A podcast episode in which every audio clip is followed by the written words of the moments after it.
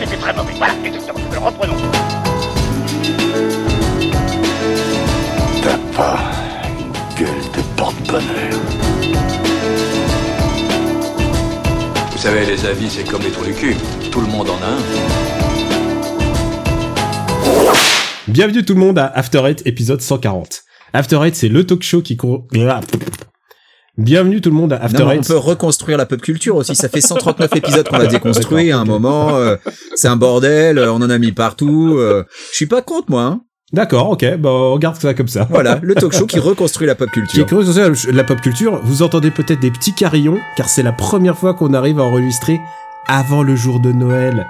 C'est la magie, c'est c'est rare, c'est vraiment non, c'est le rare. facteur qui sonne à ma porte. J'ai une livraison Amazon qui arrive. D'accord, ok. C'est moi j'espérais que tu ferais une vraie ambiance musicale de de cette fin d'année. Non, Merci. je mettrai, je mettrai un bruitage de, de, de sonnette. D'accord. C'est c'est ça. Je pense que vraiment La vraiment. poésie. Merci, merci les, pat- merci les patriotes qui nous Voilà. soutiennent sur patreon.com slash Qui, qui paye la post-production de ces épisodes. Euh, et vous l'avez entendu. Alors, qui sont ces gens? Ce sont mes crypto bros. Donc j'ai le spécialiste des NFT. Max Euh, Besnard. Non, j'allais dire Benjamin François. Hello, hello Benji, comment ça va? Euh, bonjour Daniel, euh, bonjour Stéphane, bonjour les auditeurs. Et euh, oui, ma, ma piste sonore sera en NFT à partir de, à partir de, de, de la sortie. Et le roi du blockchain, c'est euh, Stéphane Boulet, Exactement. alias Plugin Baby. Exactement. Comment ça va, Eh ben écoute, ça va très bien. euh, je voilà le désormais pareil, le, mon école sera dans le dans la blockchain euh, pour y accéder. En fait, euh, ce sera avec un token exclusif. Voilà. Mais ça veut dire que tu bloques les gens à la chaîne sur Twitter. Exactement, c'est ça.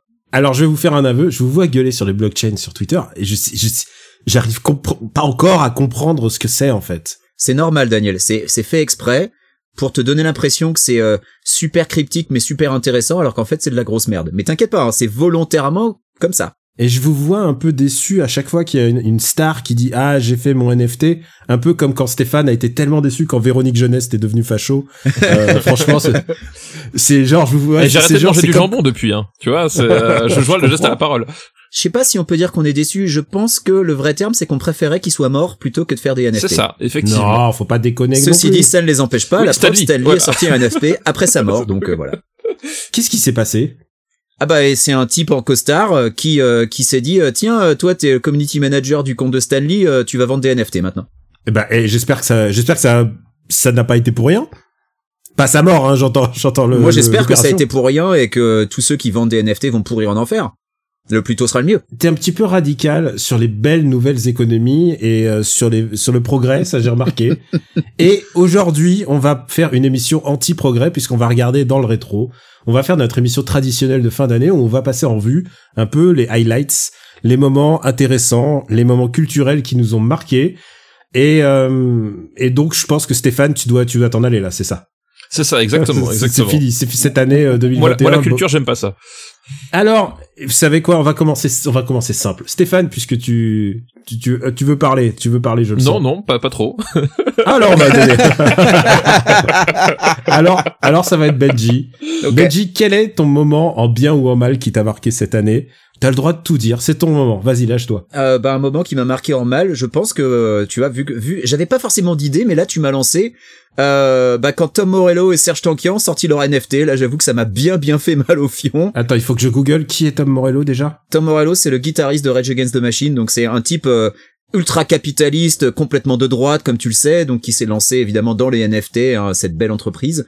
Euh, et puis Serge Tankian, donc le chanteur de System of a Down, pareil, un groupe de, de types euh, qui adorent l'argent, tout ça. Bref, euh, voilà, j'étais suffisamment écœuré comme ça, donc euh, comme a dit Stéphane, heureusement Kurt Cobain est mort, mais mais mais ça ne nous protège pas. Hein. Il est pas impossible qu'on qu'on voit Ah bah, fleurir des NFT Kurt Cobain. Surtout qu'on sait que a priori euh, c'est Courtney Love qui est à la, à la barre du, du, du capital euh, Kurt Cobain et que c'est pas forcément la la meuf la plus intelligente du game on va dire hein, sur ce genre de sujet. Non, mais de toute façon, je- j'essaie, ce que, ce que j'essaie de me dire, pour me rassurer un peu, c'est que tous ces artistes, en fait, sont pas forcément au courant de ce que ça signifie, qu'il y a des gens qui sont venus les voir avec une belle plaquette promotionnelle en disant, regarde, c'est magique, euh, ça va t'imprimer de l'argent et tout, et euh, que les mecs, ils ont dit, ok, banco, cool, sachant qu'en ce moment, ils font pas trop de concerts, donc je peux comprendre qu'ils aient un petit peu besoin de revenus. Mais tu, tu Mais sais, ce, voilà, tu sais qui me, ce qui me surprend le plus là-dedans, c'est que euh, tu parles de, de, de Serge Tankian et de, de Tom Morello, mais c'est Tankian et Morello à la rigueur. Quand ils vendent, quand ils vendent des, des NFT, ils vendent des, des, des créations, euh, des concepts uniques.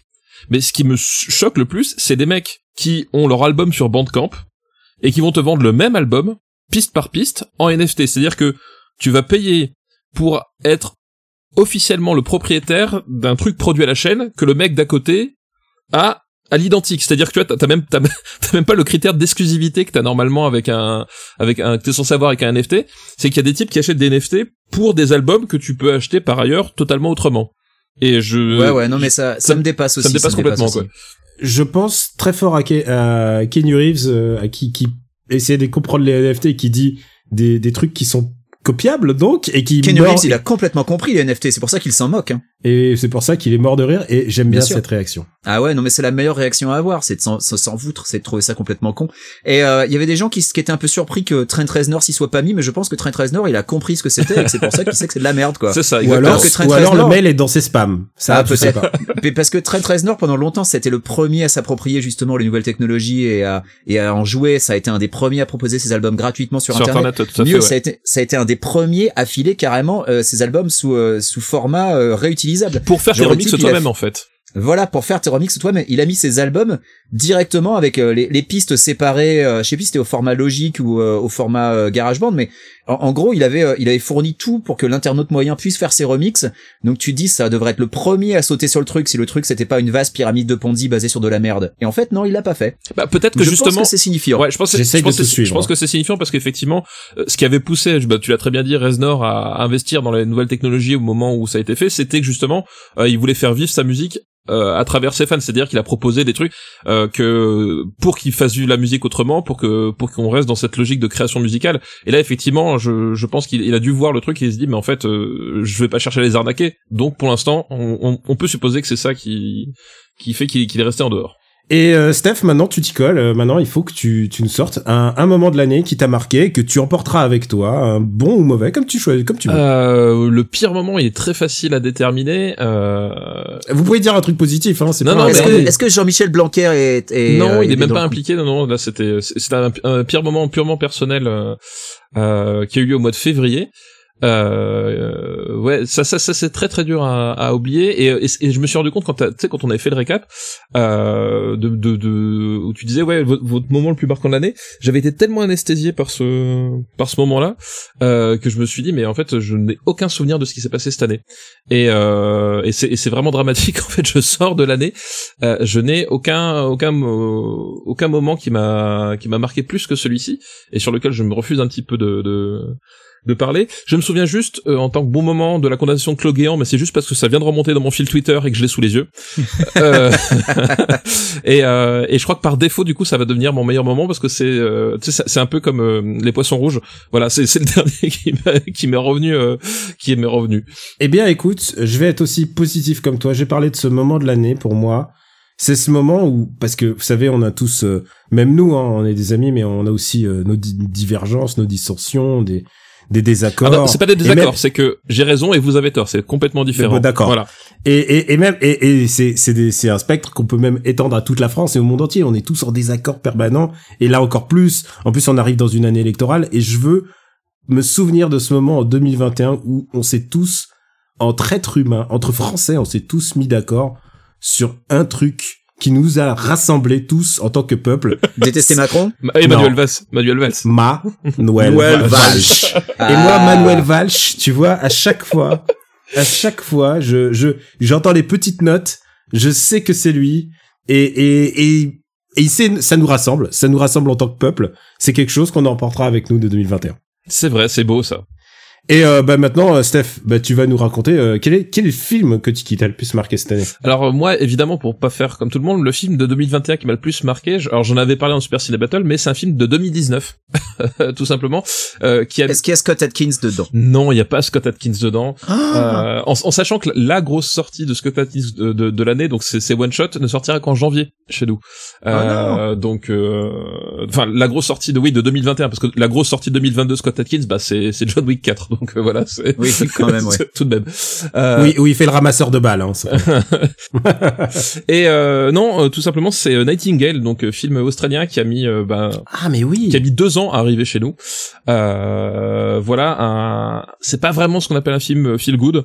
Euh, je crois que c'est le moins qu'on puisse dire, mais voilà, film de, de vengeance assez radical euh, qui se passe euh, en Australie au moment voilà de le, au moment de, le- de la période coloniale de l'Angleterre, avec une voilà une histoire de de rape and revenge mélangée à des euh, une revendication aborigène, euh, euh, filmée en quatre tiers mais de façon assez somptueuse.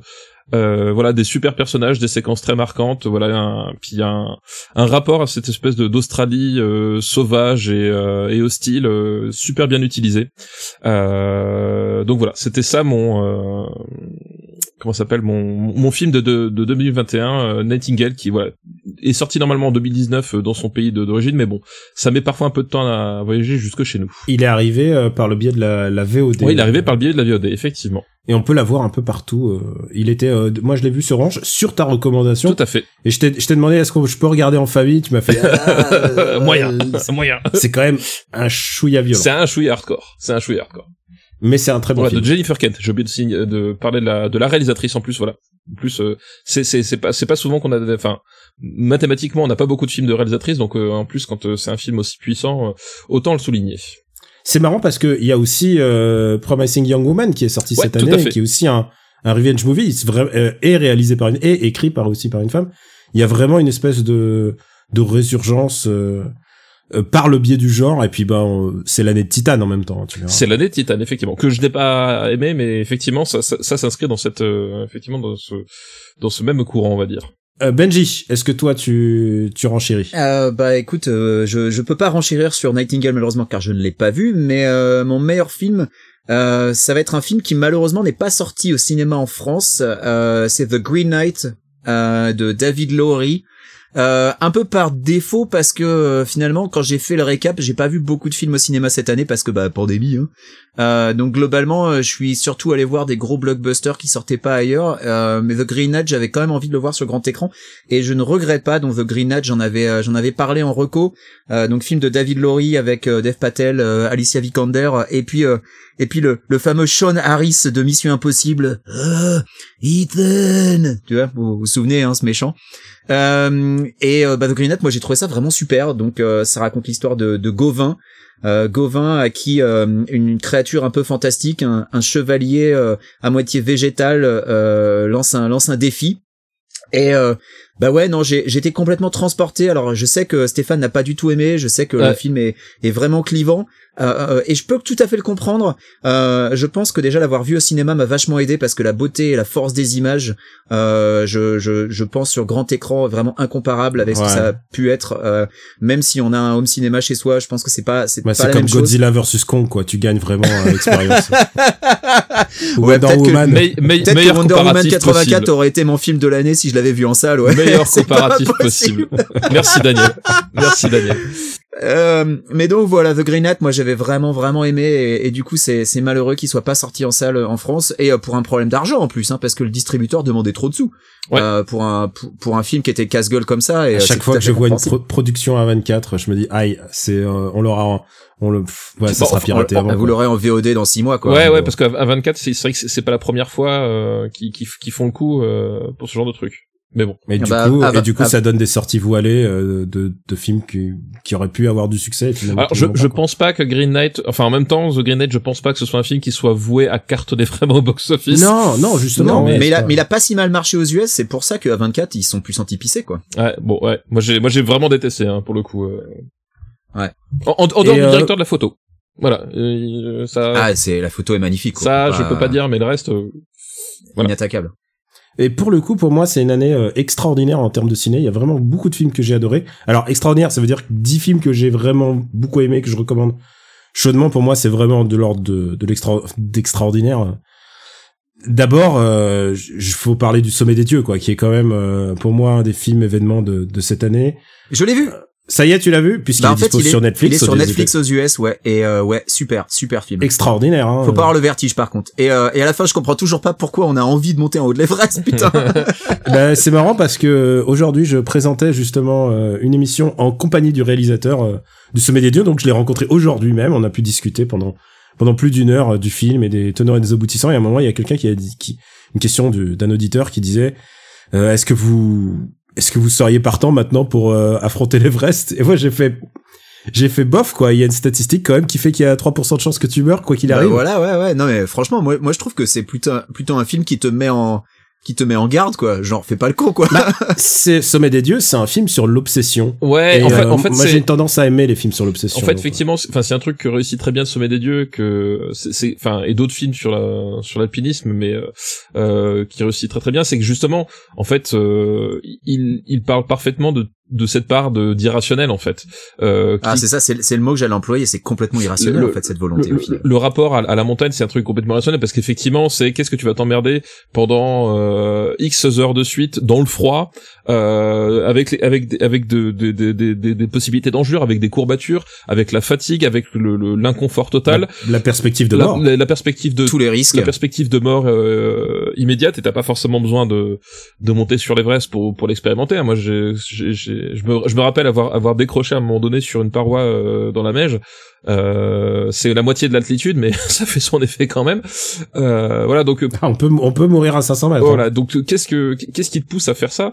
Et en fait, justement, c'est le sommet des dieux. Je, trouve retranscrit ça parfaitement, c'est-à-dire que euh, à la fois tu, à la fois t'as la beauté du truc, à la fois t'as le côté obsessionnel, à la fois t'as le t'as le côté bah oui, euh, qu'est-ce qui me pousse J'en sais rien. Est-ce que c'est vraiment important en fait? Et c'est ça que que que je trouve assez merveilleux, c'est qu'il arrive à, à redonner la, la la la beauté de la de la course en montagne sans en, en se débarrassant du côté pragmatique. En fait, tu fais pas ça parce que ça, ça t'est utile.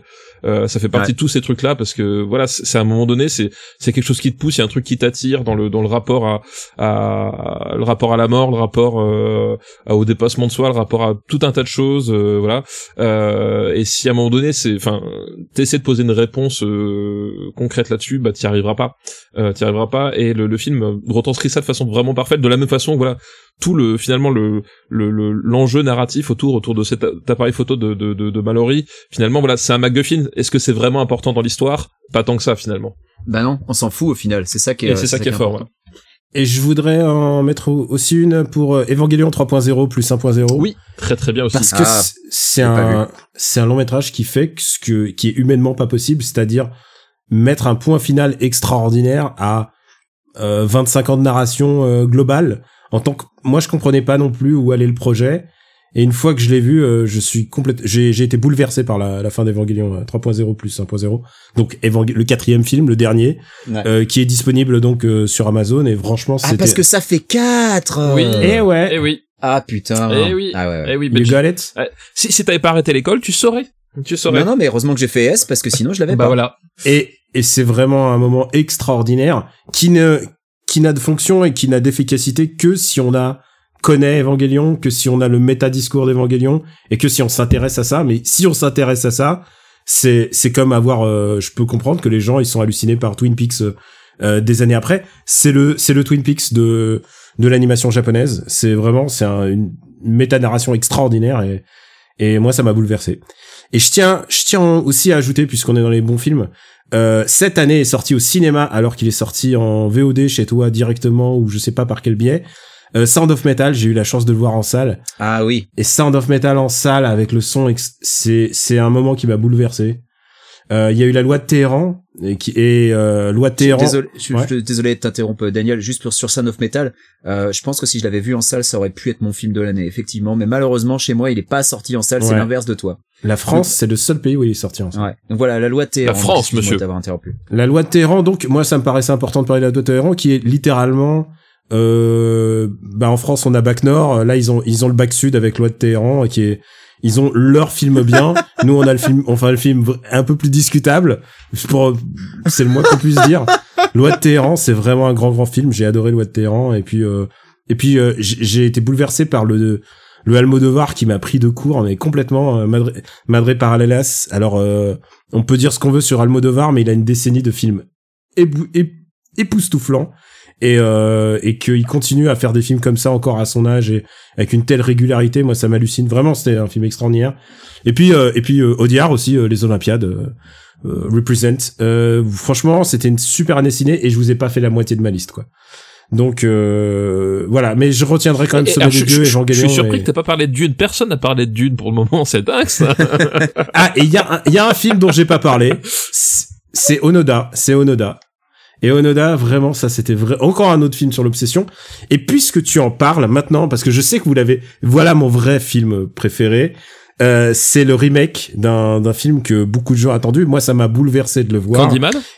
Non, non, non, c'est un remake. c'est un remake vraiment avec euh, par un, un grand réalisateur et aussi des grands acteurs. Euh, et il est sorti euh, pas- il y a pas si longtemps. J'attends Euh, qu'il nous sorte une connerie, vas-y.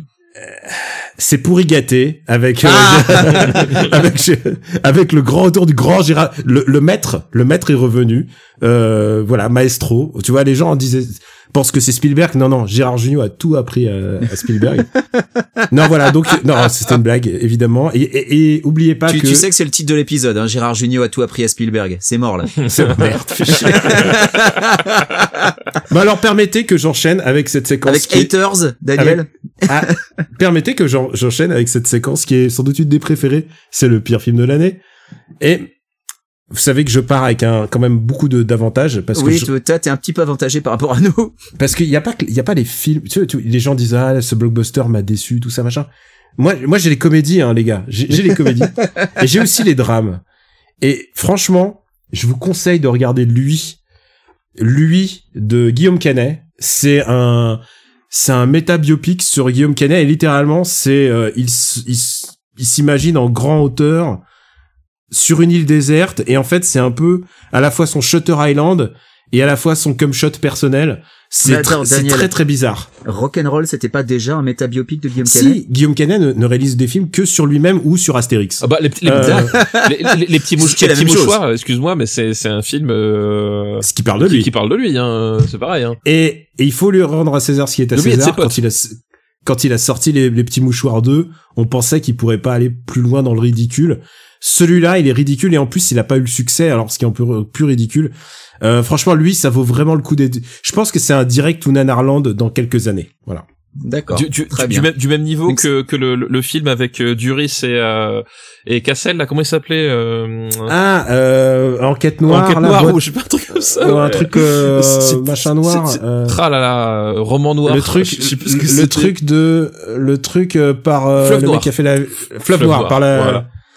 Par le mec qui a fait la, la vie rêvée des gens. Oui, par Eric Zonka, voilà, c'est ça. Zonka. C'est et c'est pas c'est pas son meilleur. Je Donc du coup, Daniel, c'est c'est ton pire film, lui? Alors lui, je pense que c'est celui que j'emporterai, mais après il faut que je donne une médaille d'honneur. Il faut que je donne une médaille d'honneur à un autre film. C'est un film dont je me souviendrai toute ma vie et c'est un acteur qui est particulièrement mauvais.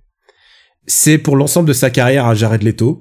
Parce que, parce que Jared Leto, Jared Leto, il était dans deux films, il a réussi à saccager deux films. C'est extraordinaire. Il, il, il a, il a deux minutes dans euh, Zack Snyder Justice League. Ah oui, c'est est vrai, j'avais Ouais. oublié. C'est vrai. Il, il- on a eu trois minutes de, en, en avance, en teaser de l'année prochaine avec Morbius. Ah là là, mais Morbius, ça s'annonce, mais abominable. Mais les mecs, ce qu'il fait dans House of Gucci, c'est du génie pur. C'est du génie. Je- il, il joue comme s'il avait fait loupé le casting de Mario et qu'il est dégoûté. Et donc il fait Wario. Il fait Hey, It's a me.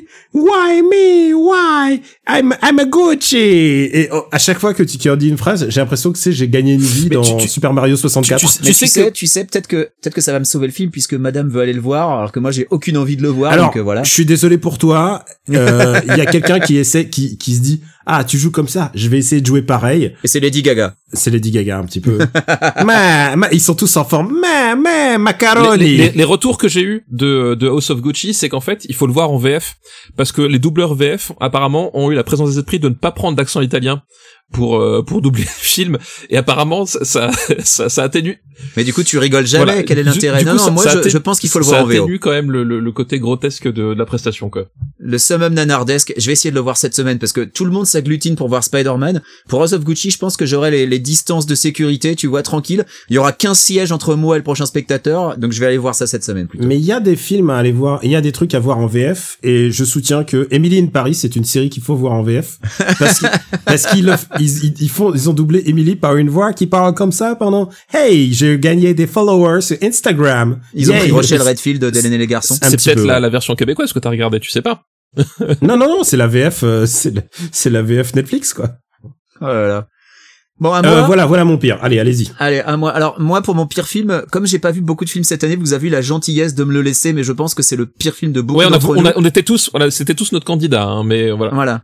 J'ai hésité, j'avoue, avec Wonder Woman 84, mais non, faut avouer, Venom 2, Venom 2 est encore pire que Wonder Woman 84, alors qu'il a la bonne idée de durer une heure de moins. Oui, c'est Et vrai. ça, quand même, c'est pas souvent qu'on le dit. D'habitude, on a tendance à dire, euh, il est court, donc il est moins pire. Mais non, Venom 2 est vraiment, vraiment largement pire que Wonder Woman 84. Enfin, je, je peux pas lister tout ce qui va pas dans Venom 2. Ça va plus vite de lister tout, ce- de- tout ce qui va. Il y a rien qui va. À part peut-être 1h37 de, de long métrage. C'est une catastrophe absolue du début à la fin avec euh, déjà ce qui était horrible dans Venom 1 qui avait beaucoup beaucoup plu à Daniel c'était euh, c'était Tom Hardy euh, qui était Qui dans son cabotinait. délire qui cabotinait à fond façon Michael Youn dans Incontrôlable euh, et qui à qui on n'avait pas dit qu'il n'était pas dans une comédie et là comme on l'a dit dans l'épisode d'After Eight tous les autres acteurs ont vu Venom 1 et se sont dit ok on va faire ça et donc c'est du turbo cabotinage dans tous les sens même la perruque de Woody Ah Harrelson ouais, la perruque, elle est cabotine. ouf, elle est ouf. c'est ah c'est c'est horrible il y a absolument rien qui va a- du début y- à la fin c'est un- un cauchemar Il y a un soldat quand même dans ce film-là. C'est Michelle Williams. Elle le joue avec tellement de sérieux,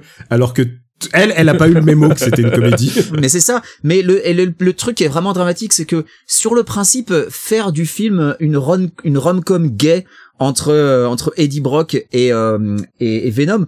Pourquoi pas si c'était bien fait Mais le problème c'est que c'est fait mais n'importe comment et bon sang le frisson de la honte qui n'en finit pas avec toute cette scène où Venom est dans cette boîte de nuit et où t'as DJ Venom au platine qui est en train de faire un discours genre oh mais quel enfer quel Je enfer pensais pas dire ça, mais on dirait horrible. un film de super-héros fait par la bande à Fifi. Non mais eh, franchement, moi, moi j'ai l'impression qu'on dirait un film de super-héros fait par la Canon si la Canon avait eu 100 millions de dollars à, à foutre en l'air dans ses films de super-héros quoi. C'est le c'est ce niveau, c'est ce niveau d'indigence et de nullité et qui est à peine rattrapé par les effets spéciaux parce que les effets spéciaux globalement on leur dit euh, bon bah là tu vas nous faire un, un boucaquet de symbiote à l'écran et puis ça Oui, passera puis quoi. en plus, la, c'est c'est tu dégueulasse. spéciaux, mais la, la direction artistique, elle est, euh, waouh, c'est Ah, c'est c'est- vraiment Horrible. catastrophique. C'est-à-dire que visuellement, euh, les, les, les séquences, elles ont pas de cohérence entre elles, et puis c'est c'est c'est c'est une espèce de surcharge de de tout.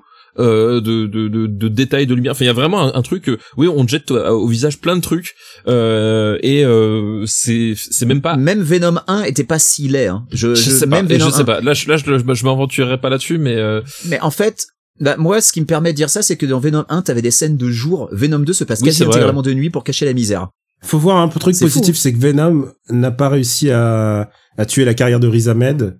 Donc je pense que personne ne sera touché par Venom. Euh, ouais, alors je sais pas si 2, je pense Michelle que- Williams, je sais pas où va la ouais carrière de ouais je, Michelle suis- je, Williams, ouais hein, je suis d'accord je suis pas sûr qu'elle survivra euh, Tom Hardy, je pense qu'il s'en sortira parce qu'il Ah, y aura ça. toujours besoin d'un d'un Ah beau bah. mec qui sait pas parler. Mais Et en plus, euh, il est co-auteur, donc tu vois, c'est un peu un gage ah, de putain, qualité, mais, quoi. Mais quel drame, quoi. Quel drame. En revanche, j'espère que Venom 2 va mettre un point final d'arrêt à la carrière d'Andy Serkis réalisateur. Parce que c'est pas possible, quoi. C'est, oh là là, il est aussi bon réalisateur qu'il est acteur. C'est, c'est un cauchemar absolu. Il est horrible, horrible. Voilà. Euh, Steph, est-ce que tu veux euh, nous nous égayer? Ouais nous Est-ce que t'en as un autre qui n'est pas Venom 2 Ouais, ouais, alors j'ai un pire film qui n'est pas Venom 2 et, euh, et je dois dire que ce pire film, je le dois à l'un d'entre vous.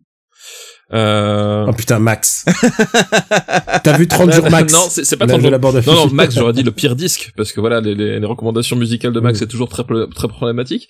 Euh, non, non, c'est un, un d'entre vous qui, qui est venu chez moi, et puis, euh, tu sais, moi, comment je suis. C'est pas moi. Charité chrétienne, euh, j'ouvre la, j'ouvre la porte, j'accueille les gens et tout, et euh, je me suis dit ça va bien se passer. Et puis littéralement le type, il aurait fait caca dans mon salon, ça aurait pas été différent, hein. Puisqu'il me dit, écoute, il y a ce film là qui vient de sortir sur Netflix, on, on va essayer. Et euh, dès le titre, hein, dès le titre, je me doute qu'il y a un truc qui cloche, mais je me dis. On va essayer. Écoute, la dernière fois qu'on a regardé un film Netflix ensemble, c'était Bright, ça s'est bi... Non, ça s'est mal passé.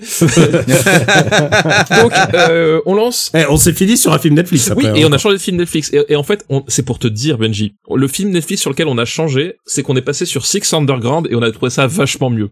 C'est te dire, Oh putain, mais alors, c'était quoi l'autre c'est te dire si le film de base c'était autre chose. C'était En passant pécho. Et oui, Cocorico, un autre film français. Euh, euh, voilà. Oh En merde. passant pécho, je, alors, je, je ne connaissais pas du tout le lore de En passant pécho, hein, si tu veux. Pour moi, c'était voilà euh, inconnu total. Moi, j'en ai jamais entendu parler, mais je vois qu'il est sur Netflix aux US et maintenant j'ai très, et très, très peur. Il est, et y a- tu veux une surprise du chef? Il est co-réalisé par le fils de, de François de Hollande. François Hollande, ouais. Voilà. Bonjour, bonjour, il y a mon fils qui co-réalise le film. Le titre américain, c'est The Misadventures of Eddie and Cokeman. Voilà, c'est Ouais. ça. Il Et- ouais. Et j'adore Eddie. Je trouve que en plus ce pire c'est que les comédiens me sont Ah sympathiques. non, mais pas moi. Ah mais c'est a- Eddie Bouchenafa C'était Ouais. ton acteur préféré de Marseille C'est le Bah, mon pas, moi, préféré pas moi. c'est atroce. c'est, euh, c'est, c'est tout ce que tu peux imaginer de pire. Euh, le, le- niveau mise en scène, niveau euh, écriture, niveau, enfin tout, c'est, c'est mais c'est nul à chier quoi. Et en plus, et en plus, c'est un film. euh, Enfin, tu vois, euh, ton ton euh, ton ton Eddie à un moment donné, le, j'étais tellement abasourdi par ce que je voyais. À un moment donné, j'avais l'impression de voir Harry habitant un, un plan sur deux. Donc, tu vois, c'était, c'était dire à quel point j'étais traumatisé. Alors, est-ce que est-ce que je peux dire à côté de à côté de films comme non, Non, non, non, mais- j'allais faire une comparaison, mais ce que je veux dire, c'est que les Baudins en Thaïlande à côté, bah c'est du Ouais, non mais c'est, non mais en plus c'est, vraiment un film qui t'agresse tout le long? Il, pareil, il dure qu'une heure trente-neuf, mais oh, mais quelle euh, quelle angoisse quoi. Enfin c'est, c'est- le problème, c'est qu'il y a eu beaucoup de films sur plateforme et j'ai du mal à me souvenir de tous. Et grâce à toi, je me suis Ah, souvenu de celui-là. Merci c'est Stéphane. et vraiment c'est je je recommanderais pas à mon meilleur ennemi, sauf peut-être à Jean-Michel Blanquer. Je lui recommande de regarder un passant pécho. Euh, je pense que ça pourrait lui plaire. Est-ce que tu penses que Jean-Michel Blanquer va regarder le film sur Danny Boone, le film de Danny Boone sur le Oh confinement bah oui c'est sûr, oui c'est sûr. Je, je suis sûr qu'il est au programme du bac l'année prochaine d'ailleurs. Donc 8 rhumes et l'humanité euh, sur Netflix. Eh ben, je crois qu'on a fait le tour euh, des pires Ouais, films. on a fait le tour. Ouais, ouais. Bon, il y avait, il y avait, il y a plein d'autres. Alors, mais bon, là, euh, on va pas tous les- Après, on a le classement des blockbusters euh, la- au début de l'année prochaine. rassurez-vous, on va reparler de Black Widow, on va parler de Fast, on va parler de de, tout, Bah, de de- Shang-Chi, De Matrix 4, euh, de, de voilà. Dune. L'heure à l'heure où vous écoutez ce podcast, Dune normalement, on n'a Qui- jamais parlé jamais dans été jusqu'ici quand même. voilà. C'est c'est le on a on n'a jamais autant parlé de Dune que pour dire qu'on n'en a pas mais- parlé mais en fait. dites-vous si ça peut vous rassurer si vous êtes fan de Dune, c'est que il, alors ok, il est dans le, les meilleurs films de l'année de personne, mais il est dans aucun flop de l'année non plus. Tu vois, c'est quand même réconfortant. Oui, mais j'ai pas dé- pas- pas, moi non- détesté hein, Moi en Dune, plus, c'est pas que j'ai hein. pas, j'ai pas détesté non plus. Hein, euh, voilà, mais c'est juste que euh, 2h30 pour une pub pour parfum, je trouve ça un poil long. Mais après, euh, c'est chacun son avis là-dessus. Non, tu là tu parles tu parles des scènes de Zendaya. Elle elle elle, Eh, va ah non, mais- non, mais pubs alors, Blanco, mais Et, elle. Zendaya, moi je lui tire mon chapeau parce que je pense qu'elle a touché le, le jackpot pour les 30 secondes euh, flou qu'elle passe à l'écran. Franchement, 30, sec- 30 Alors, secondes à l'écran, franchement- elle est dans elle est dans toutes les pubs franchement, euh, t'exagères, on la voit beaucoup plus là quand Parker il la récupère. euh, sur le- Alors euh, maintenant on passe au, au meilleur jeu, Steph. Et moi je sais Bah quel oui. est ton meilleur jeu. Évidemment, bah Je évidemment sais c'est aussi. Returnal. Euh, euh, comment comment décrire euh, comment décrire Returnal si ce n'est que c'était une c'est une baffe absolue à tous les niveaux. Euh, déjà, je pensais je pensais pas qu'on pouvait encore faire des des, fast TPS aussi agréables à la manette. C'est vraiment c'est un truc j'étais mais genre sur le cul. Euh, la formule fonctionne super bien.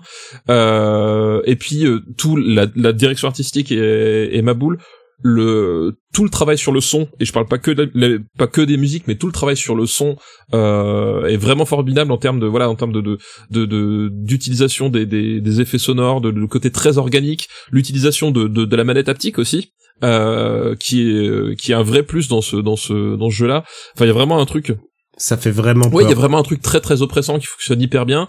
Euh, et puis euh, et puis même en termes d'écriture, c'est-à-dire qu'effectivement, on est sur un sur un roguelite donc euh, où en fait tu t'essaies d'aller le plus loin possible avant de te faire buter et de, de repartir de, depuis presque zéro puisque tu conserves une partie de ton équipement. Enfin voilà, bref, il y a ce, le mécanique assez assez classique. Mais euh, en termes d'écriture, je trouve c'est un c'est un jeu euh, qui qui est vraiment passionnant avec de de, de, de super idées et qui qui a vraiment un, un fond euh, voilà hyper fort, hyper touchant. Euh, voilà, je me suis pris une claque vraiment à tous les niveaux. Je pensais pas que ça allait être aussi cool. Euh, voilà, et la, la base, enfin le gameplay, voilà, le, le- le- les ennemis, la- les, les affrontements, la, la tension qu'il y a, le- les, différents apports selon l'arme que tu que tu utilises ou pas. Enfin voilà, il y a il y a vraiment un truc. Hyper euh, hyper jouissif à, à jouer. Et euh, et pour le coup j'espère que euh, compte tenu de, du, du scénario et tout j'espère que ce sera un jeu qui n'aura jamais de suite et que euh, Housemark va partir sur un sur un autre concept après. Euh, voilà c'est un c'est vraiment un truc qui à mon sens n'est pas destiné à être une licence. C'est une espèce de, de one shot absolument euh, absolument fabuleux. Et pour le coup là c'est vraiment pas un choix par défaut parce que j'ai pas joué à tous les jeux de l'année hein, comme comme vous non plus. Mais je pense pas qu'il y ait un seul jeu qui puisse qui, pu- qui aurait pu m'offrir ce- cette claque que je me suis prise euh, avec Returnal cette année quoi Et si on n'était pas en train d'enregistrer, je serais en train de passer le biome 3. pour la dix millième fois. euh, je suis un peu coincé C'est au bien c'est le plus dur, c'est le plus dur. Enfin, c'est le plus dur, ouais. C'est celui sur lequel j'ai passé le plus de temps. J'adore le jeu. J'adore le jeu, mais je trouve que les runs sont trop longs. Il y aurait dû, j'aurais, j'aurais imaginé un truc de boucle qui, pas qui t'aide, mais un truc où tu ramasses quelque chose qui te. Bah, après, man- maintenant, ils ont, ils ont inclus la 3. sauvegarde. Déjà, c'est déjà, c'est déjà quand Ouais. même un, un truc. euh, Bah après, tu pouvais, tu pouvais faire pause Oui. déjà. Toi, tu veux un, un mode jeune parent, Daniel. Pas forcément, mais, mais, mais- mais aurait en, même temps, justement, enfin, je trouve que le, le, le fait que les, les runs, parce qu'effectivement, les runs durent littéralement 3-4 heures pour faire un, un run. Ah oui, quand même. Ouais, ouais, Ouais. Faut, faut quand même avoir le temps. Mais je trouve que justement, euh, c'est aussi ça la, la beauté du truc, c'est que ça, enfin, ça tire vraiment euh, parti de cette espèce de, de côté hyper ample, hyper, euh, euh, voilà, hy- hyper euh, hors norme euh, du truc. Donc effectivement, faut avoir le temps. Il faut accepter justement de perdre un run de 3 heures euh, de temps en temps. Mais je trouve que justement c'est ça aussi qui le rend, qui le rend aussi euh, surpuissant. Donc c'est sûr que ça s'adresse pas forcément à tout le monde. Et euh, pour ma part, bah, j'en avais parlé dans l'émission, c'est Dungeon Encounters que j'ai adoré sur de Square Enix. C'est une espèce de, c'est un RPG mais qui est en fait un, un dungeon crawler avec le système d'un Final Fantasy pour les combats. Et c'est très très basique. Visuellement, c'est très, c'est vraiment, euh, c'est presque, enfin c'est la ligne claire quoi. Il y a pas de décor, il y a, y a aucune fioriture. Mais il y a plusieurs choses qui sont intéressantes. D'abord parce que l'histoire t'est racontée par le biais de de ce que tu fais, des, des différentes actions que tu fais. Tu, te- en fait, tu te balades juste sur un damier et tu vas d'étage en étage jusqu'au 99e, qui est le dernier étage de ce donjon. Et, euh, et voilà, j'en avais déjà parlé et je trouve ça, et ça m'a hypnotisé. Le temps que j'y ai joué, je n'ai pensé qu'à ça et c'est un jeu parfois injuste et au fait, au fur et à mesure que tu comprends la mécanique, bah tu t'amuses à te téléporter de case en case, t'essaies de calculer, tu bouges ton personnage comme dans un jeu d'échecs. C'est vraiment ultra malin. Et euh, en plus, il doit être soldé en ce moment parce que c'est les fêtes de fin d'année. Donc, Dungeon Encounters dispose sur quasiment toutes les plateformes. Allez-y, euh, c'est vraiment de la, c'est de la balle. Juste, la musique est dégueulasse. C'est euh, des remixes de musique classique euh, à la guitare. Je pense que, je pense que à Rocktogone, on n'aimerait pas ça. Et, je- ah, et je veux juste ajouter un, un truc, c'est que pour moi, 2021, c'est l'année de la découverte de Hitman. Ah. Et j'ai fait Hitman 1, 2, 3 presque en deux semaines. Et alors? Et euh, c'est mortel. Et je C'est pense mortel, que hein, c'est génial. hein. Ah, il c'est génial. hein. C'est extraordinaire. C'est et surtout Hitman 3, il m'a il m'a donné une mission entière qui est un coup de nit avec tellement d'alternatives possibles.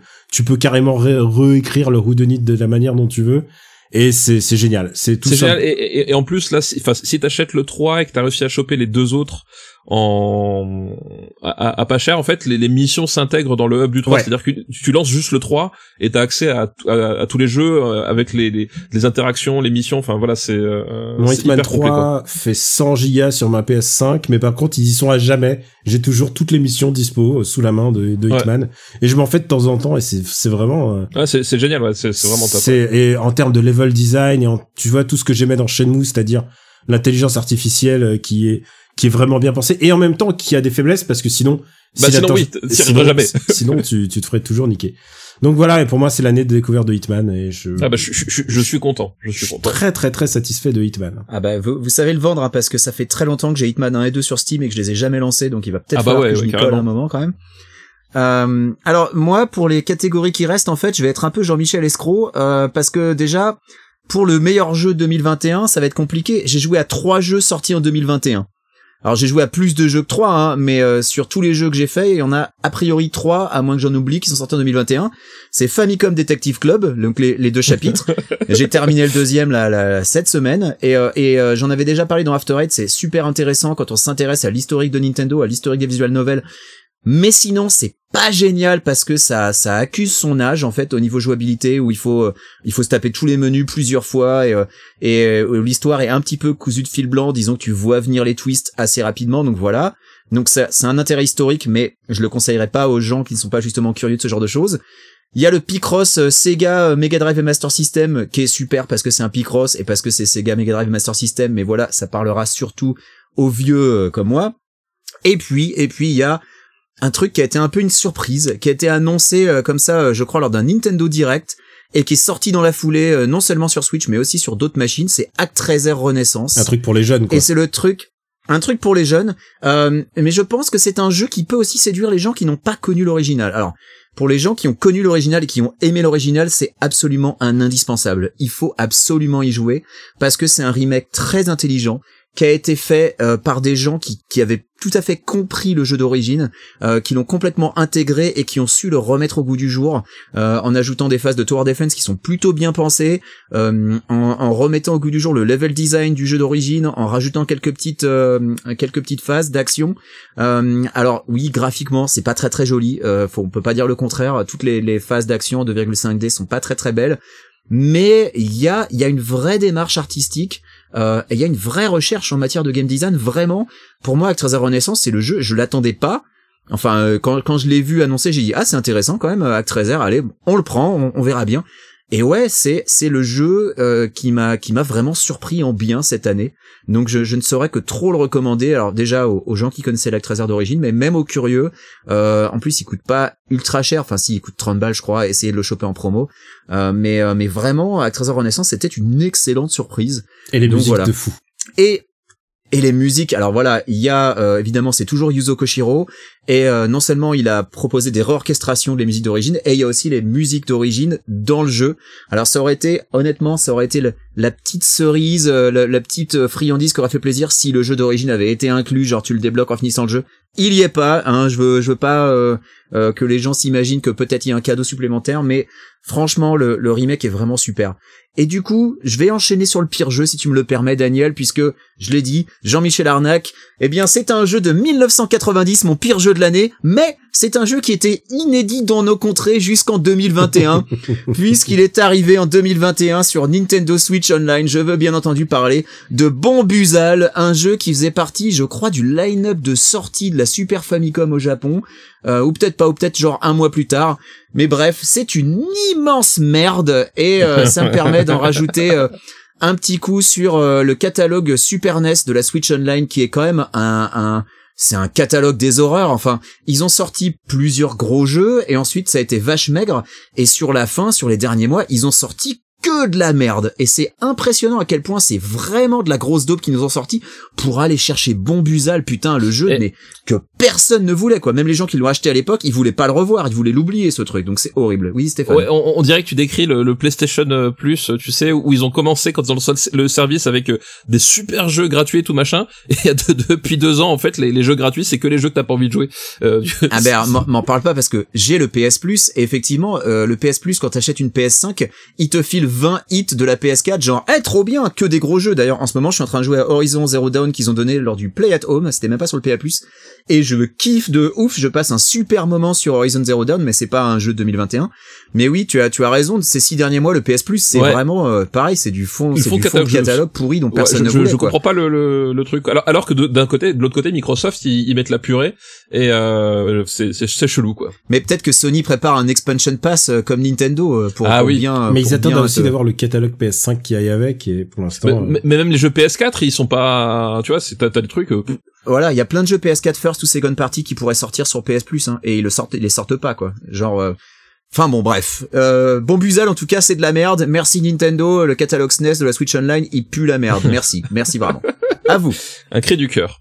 Euh, écoute, bah moi je vais renchérir. Alors en fait, je pense que j'ai- moi je je joue pas à des jeux d'aube en vrai parce que ça fait longtemps que j'ai arrêté euh, genre spécifiquement de penser aux, aux jeux d'aube. Par contre, je suis été déçu et je m'attendais à à kiffer Far Cry 6 en fait. Et euh, Pardon. non, bien mais je seul, me hein. disais bon, attends, non mais, il y a- non, mais c'est ça qui est bien chez Daniel, c'est qu'au fond de lui, c'est un enfant et il est toujours optimiste. Et non mais parce que d'abord d'abord j'ai joué à moins de Far Cry bon. que vous. Déjà oubliez pas. Donc c'est encore moi je les ai tous faits. moi c'est un peu plus frais. Et là je me disais ah il y a ce comédien que je connais pas vraiment que Qu'a qu'a- qu'a joué que dans des petits trucs pas connus. Ouais, et en plus, on le prend pour jouer un petit rôle, euh, un rôle de composition, quoi. C'était Ah, un, ouais, un truc, truc qui- jamais fait, ouais. Un truc, truc complètement- inédit. complètement- Complètement inédit. Il est pas très mis en avant dans le marketing. euh. Je me suis dit, je vais mettre le jeu en espagnol pour plus kiffer. Et genre, au bout de pff, trois heures, je crois trois heures, mais en même temps, c'est pas le truc le plus court que j'ai fait. J'ai fait aussi un stream de euh, de GTA, le remake de GTA, la trilogie qui est ressortie. Et, euh, et c'était c'est très dur en fait. Je, oui, voilà, voilà. Je pense que je garde Far Cry 6 qui qui m'a qui m'est tombé des mains alors que je, je, je lui donnais complètement sa chance. Et, euh, et GTA, la trilogie, je, me- je me disais ah ce coup-ci c'est la bonne. Je vais m'asseoir, je vais découvrir. On va me montrer. Euh, T'as je vais fait voir lequel par curiosité? Celui qui est dispo sur. euh, Non, non, mais lequel des trois? Ah, pff, je sais plus lequel. Parce que si t'as Ça commencé commence par au le début, 3, c'est c'est un gangster. Euh, ouais, ça non, puis, puis il conduit des voitures, il écrase des gens, tu vois. si t'as commencé par le 3, j'ai envie de te dire c'est normal parce que il a archi vieilli et les trois premières heures sont chiantes à pleurer. C'est là que je me suis arrêté.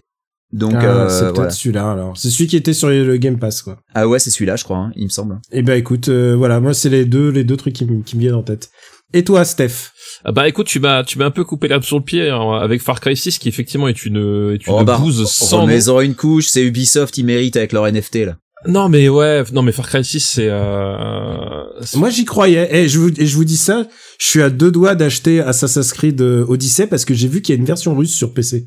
Et j'ai envie de me faire Assassin's Creed euh, Odyssey en russe. Mais alors tu sais que tu sais que les Grecs ne parlaient pas russe quand même. En termes Bah, ouais, c'est- ça se passe pas. Tu sais quoi? La- Constantinople, dans le doute, c'est la langue qui s'en rapproche le plus. Moi, ma déception, c'est que justement sur PC, il y a pas de version grecque, même si c'est du grec moderne et pas du grec ancien, mais Oui, même il y a, ouais, il y a rien du tout quoi. Je suis d'accord, ouais, c'est Ouais. ça. Et donc ouais, non, Far Cry 6, c'est- c'est une, c'est une chienlit, mais euh, mais euh, à tous les niveaux, même, même techniquement et tout, il- ça- le jeu fait super daté, la, la direction artistique elle est pourrie, euh, le gameplay il est pire que tout. Enfin c'est c'est c'est un c'est un scandale. Enfin vraiment c'est je Et en plus, il y a même pas d'ours apprivoisé qui s'appelle Cheeseburger, donc vraiment rien à foutre. ouais vraiment rien à. Non mais c'est c'est vraiment c'est et j'avais déjà j'avais déjà détesté le 5 mais euh, mais là c'est ça, ça dé- ça dépasse tout. Euh, en plus en plus c'est un jeu qui qui je trouve euh, moi j'ai fait j'ai joué un peu plus longtemps que Daniel parce que je, je suis assez persévérant comme garçon. Et puis comme je travaille à l'éducation nationale j'ai beaucoup de temps aussi. Euh, euh, mais en plus je, je trouve que c'est un jeu qui est vraiment sordide en fait dans sa dans sa façon de mettre en scène les, les trucs c'est c'est c'est hyper mal écrit mais ça se veut assez malin parce que du coup on, se- on se la pète parce qu'évidemment on a un acteur connu. Tu sais il y a vraiment ce truc c'est euh... Mais t'as pas aimé la scène où tu mets le feu à un champ avec euh, du dubstep euh, comme, Bah, tu- comme dans les quatre précédents? tu, tu sais qu'elle y est encore hein, c'est Je sais, je sais. What? Ouais, ouais, dans, Ah mais attends, mais j'ai- je crois que je me suis arrêté à ce moment-là. hein. Voilà, bah, bah, voilà, bah, c'est c'est la Ah, scène qui au début en plus. Oui, oui, elle, elle est au début. C'est genre une, une- dans les dans les trois ou quatre premières heures euh, là là. de jeu.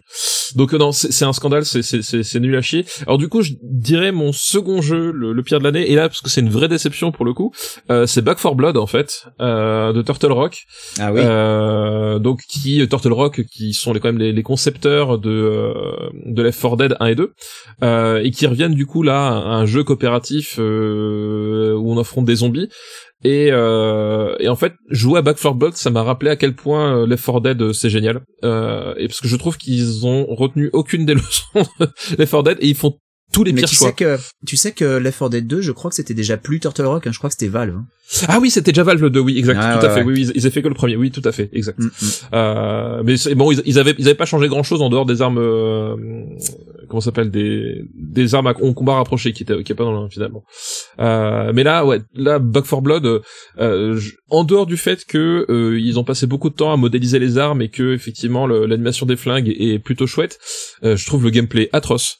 Euh, c'est-à-dire que euh, c'est un c'est un gameplay en fait où si tu si tu mets pas l'iron sight ben t'as t'as affaire à un espèce de de tuyau d'arrosage où euh, où, te, où tu enfin tes balles vont jamais là où tu penses. Donc t'es obligé sans arrêt d'avoir l'iron sight ce qui fait que globalement en fait tu passes ton temps à te traîner le cul mais vraiment euh, alors que justement dans les 4 Dead ce qu'il avait de, cool c'était ce côté arcade c'était qu'en fait c'était un jeu qui était hyper rapide et que le, second bouton c'était le bouton pour euh, pour repousser les vagues.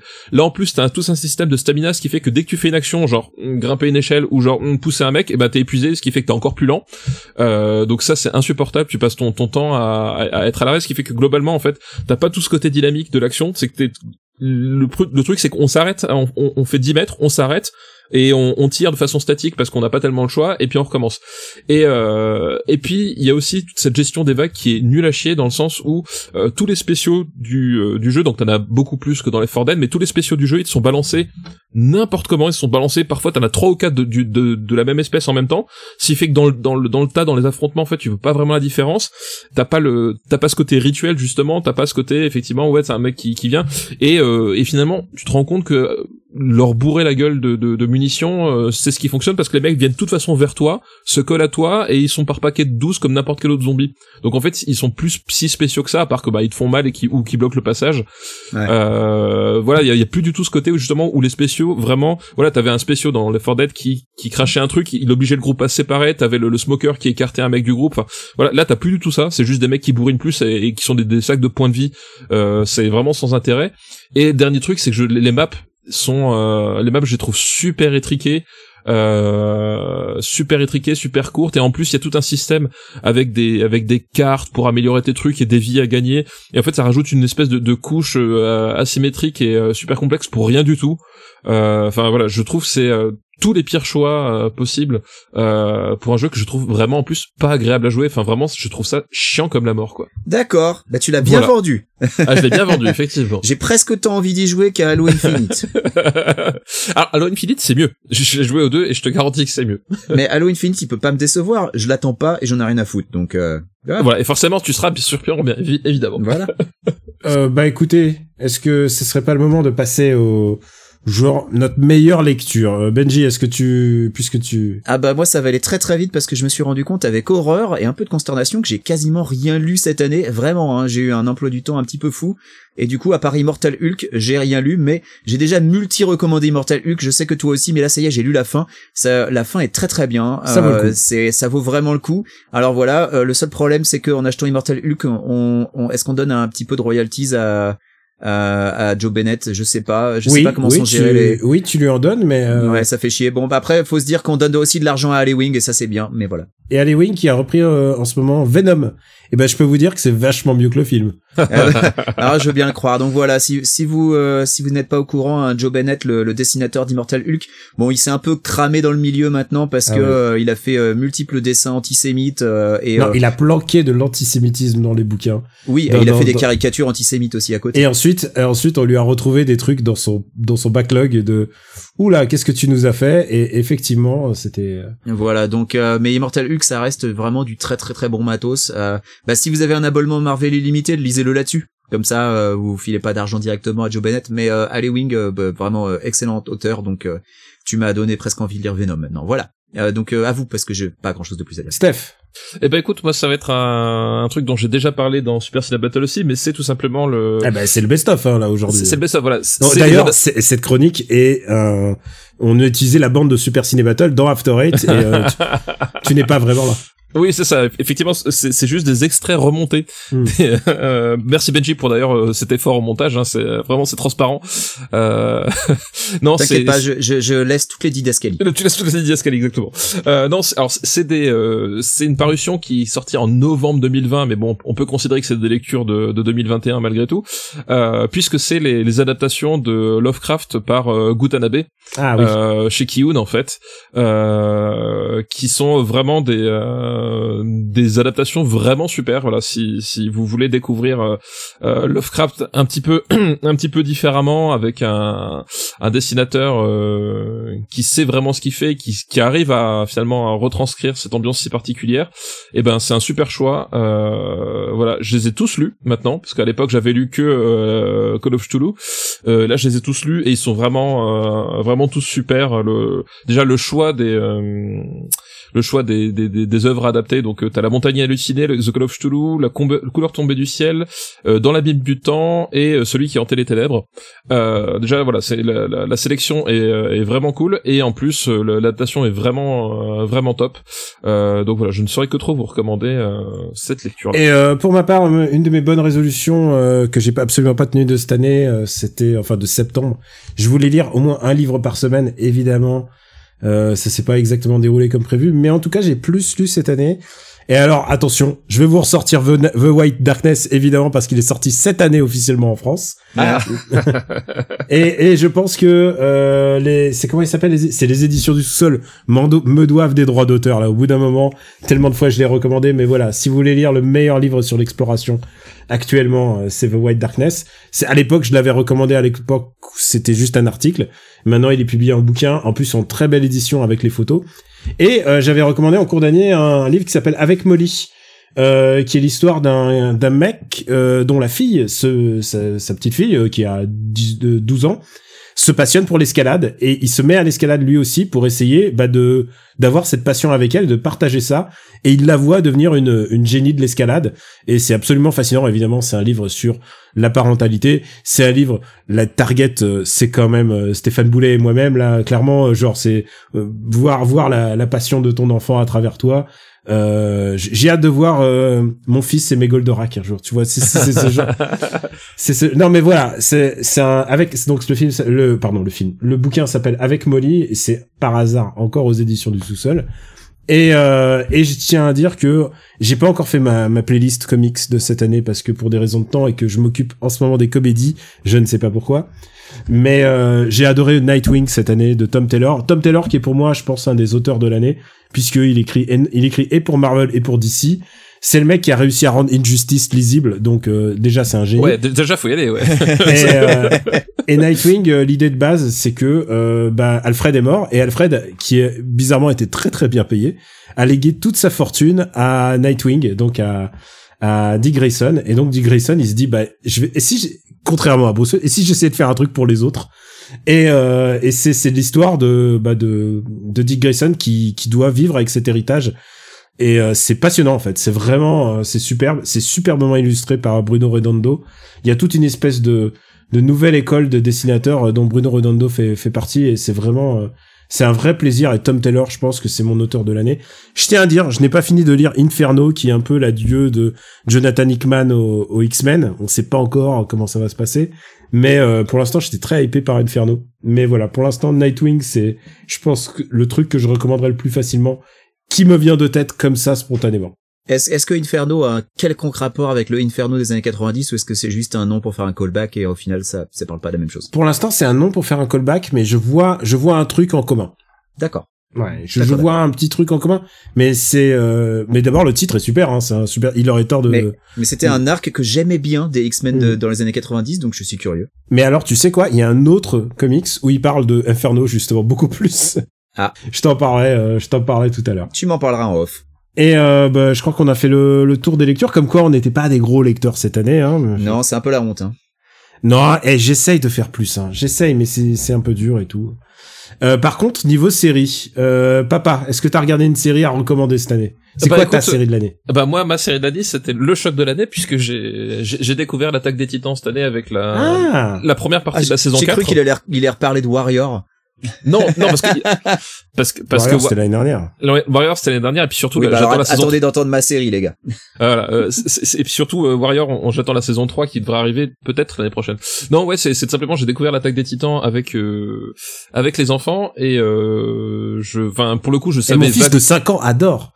Euh, bah, il a raison. non, non, Euh, je sais, ton fils a pas 5 ans, c'était de la blague. Et, et je, je connaissais vaguement le, le truc de, de loin parce que j'avais vu voilà les couvertures et tout des, des mangas, mais je- j'avais aucune idée de, de quoi ça parlait ni de comment ça parlait. Et euh, je dois dire que j'ai trouvé ça assez fabuleux sur à peu près tous les euh, tous les niveaux. Et euh, et voilà, enfin je pense qu'il n'y a pas trop besoin de présenter l'attaque des Titans aujourd'hui, euh, vu le vu, vu le carton que c'est en, en librairie et euh, et sur Wakanim, je pense Ils, que le ils ont tué la moitié de l'Amazonie euh, pour imprimer euh, tellement. Ouais, ils- voilà, ils en- voilà. le voilà ils- C'est ils les en mangas, les mangas, c'est la déforestation. oui, oui, c'est vrai que c'est c'est un peu la responsable, mais voilà, c'est c'est c'est vraiment vraiment top et euh, je suis- pire que les NFT, on peut le dire. ah bah complètement, mais pire que, que beaucoup de choses aussi. Faut, faut dire ce qui est. Non, mais il faut le dire, avec, tout l'argent des mangas, il est en train de préparer une armée, en fait.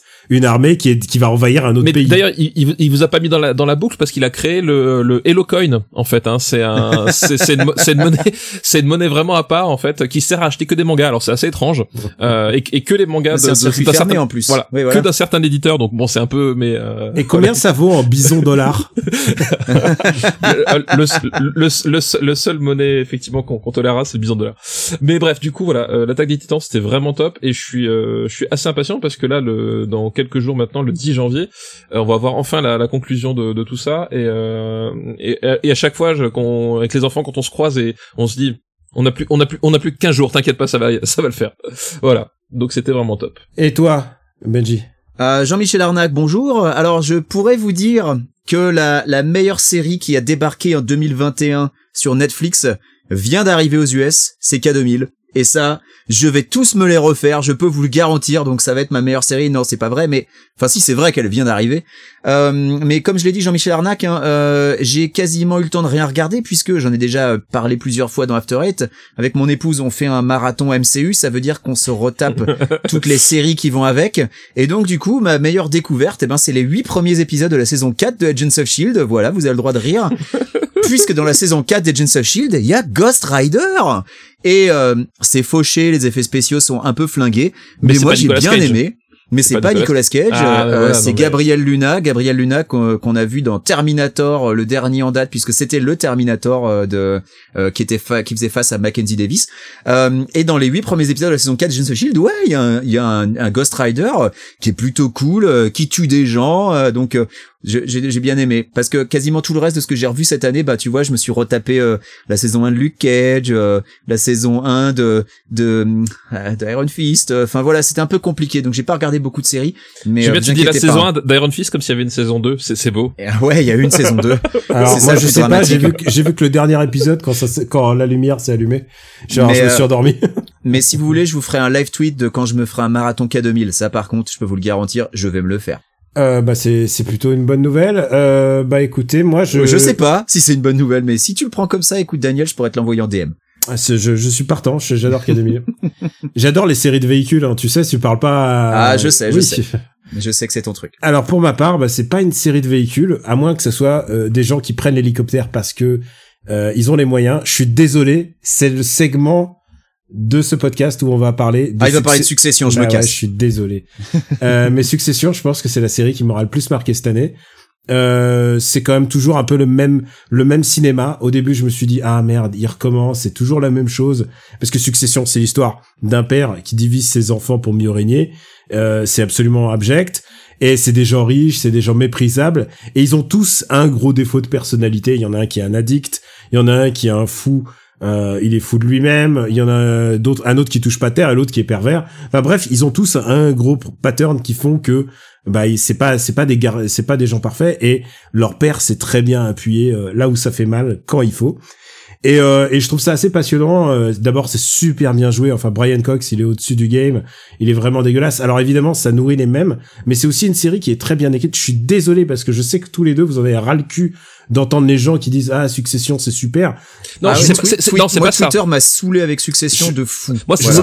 pas, c'est pas ça. C'est qu'en fait, c'est quand tu parles d'une série qui n'est pas Succession, t'as immanquablement un ou des mecs qui viennent te dire, ouais, non, mais regarde Succession, c'est mieux. Et je Genre, suis désolé. Moi, je Quel vous quel dis- est le fucking sujet? Quel moi, est le je vous dis fucking pas rapport? que Tu vois ce que je je veux vous dis pas que c'est mieux. Moi, je vous dis juste que j'ai adoré, alors que je pensais que ça allait me lasser et que je me suis dit ah, il y a encore une quatrième saison et en fait finalement, je suis très Non, mais content. ça, c'est ton soft spot pour les gens riches. Ça, on, on sait. Non, mais. Alors, il y a un le- truc, j'avoue, qui m'a fait rire, c'est que au milieu de tous les gens donc qui sont en extase devant Succession sur Twitter, et je peux comprendre, hein, c'est certainement une excellente série, c'est juste que ça a été un peu lourd euh, ces dernières semaines. C'est qu'à chaque fois que les gens font oh là là, cette scène est iconique, et là on te montre une photo qui pourrait être un stock shot avec Harold, genre c'est un mec devant un ordinateur, et je suis là genre ok, ça veut Ouais. rien dire. bah ouais, ouais, mais ça fait un peu. Je comprends aussi ce truc de tout le monde re- regarde une série et quand t'es pas dans le coup, euh, je comprends que tu, tu peux être laissé à part et que tu trouves aussi que tous les autres c'est des forceurs. Je pense par contre, euh, Il y a un peu de ça, mais après je veux, je suis tout à fait enclin à croire que c'est génial. Hein. Et depuis, j'ai j'ai pas le temps de regarder. Par contre, j'ai une certitude depuis cette saison, de, depuis la troisième, que ça va être genre un un, un major show, c'est-à-dire un, un, un des shows importants de la ciné, du, du, du- de la télévision américaine, un truc de, que je classe dans un des shows majeurs, un des que je classe presque pas The Wire, mais tu vois dans cette dans cette rangée de de séries de séries qu'on comptait. Parce que si tu regardes, tout le monde regardait. euh, euh, Game of Thrones, on était tous passionnés, on regardait tous, on était à jour, machin. Mais au, fond d'un- au bout d'un moment, il nous en reste plus rien de Game of Thrones. Ouais, mais alors, alors ça, honnêtement, Alors- je, suis- je suis pas sûr que ce soit pareil avec, enfin, ce soit pas pareil avec Succession, tu vois. Bah, je pense que Non, verra. Succession, Succession alimente les beaucoup plus les pensées et les réflexions et les articles que Ah, je ah, lis. peut-être, ça, et ça, je pas pense lu, que mais je pense qu'il y a une mais- dimension, il y a une dimension très soprano Mad Men là-dedans et je suis très content de la voir là-dedans Succession. Oui, mais euh, Je- par je exemple, Mad, Mad si- Men, Mad Ouais. Men, c'est un très bon exemple parce que justement, c'est, c'est pas une, c'est pas une, euh, c'est pas une répercussion pas populaire. sur la durée, Mad Men sur Alors, moi, déjà, pour moi, pour moi, c'est un major show de, de la série américaine. Oui, mais moi, je là- le classe là où dans, je veux dans en venir, ces là- cinq là, quoi. Là où je veux revenir, c'est, enfin, moi, Mad Men, j'ai pas aimé non plus, mais ce que- là où je veux venir, c'est que Mad Men, en fait, c'est un, un show récurrent dans une certaine population qui, qui, qui, tu vois, Game of Thrones, tu peux dire ce que tu veux, c'est un truc hyper populaire. Ouais. Mad Men, Ouais. Mad Men, si, si, si, si tu, si tu sors du 15e arrondissement, euh, tout le monde s'en fout. Donc, et, euh, et j'espère pas que Succession tombera là-dedans. Tu vois que j'ai l'impression que Succession c'est déjà un peu ça, qui est un public vraiment très très spécifique et qui ont fait des caisses. Euh, mais pour pour Game of Thrones, Daniel, je pense qu'un truc qui sera parlant, ce sera les audiences du préquel, parce que je sais pas vous, mais moi j'en ai rien à battre. Ah ouais, je, Les- ça m'intéresse des séries ouais. euh, des spin-offs que HBO prépare, je m'en tape mais d'une force parce que la saison 8 de Game of Thrones a juste complètement ruiné le show pour moi quoi. Après, je vais vous dire, les, les, les, les grandes séries maudites, ça existe aussi, qui ont pas énormément d'audience, ou alors comme The Wire, qui n'a jamais eu vraiment une grosse audience. Bah c'est bah c'est vrai. et, euh, et qui ensuite euh, et ensuite a acquis son, son aura avec le temps. Moi, je pense que Succession, en tout cas, va va rester dans les esprits pendant un bon bout de temps.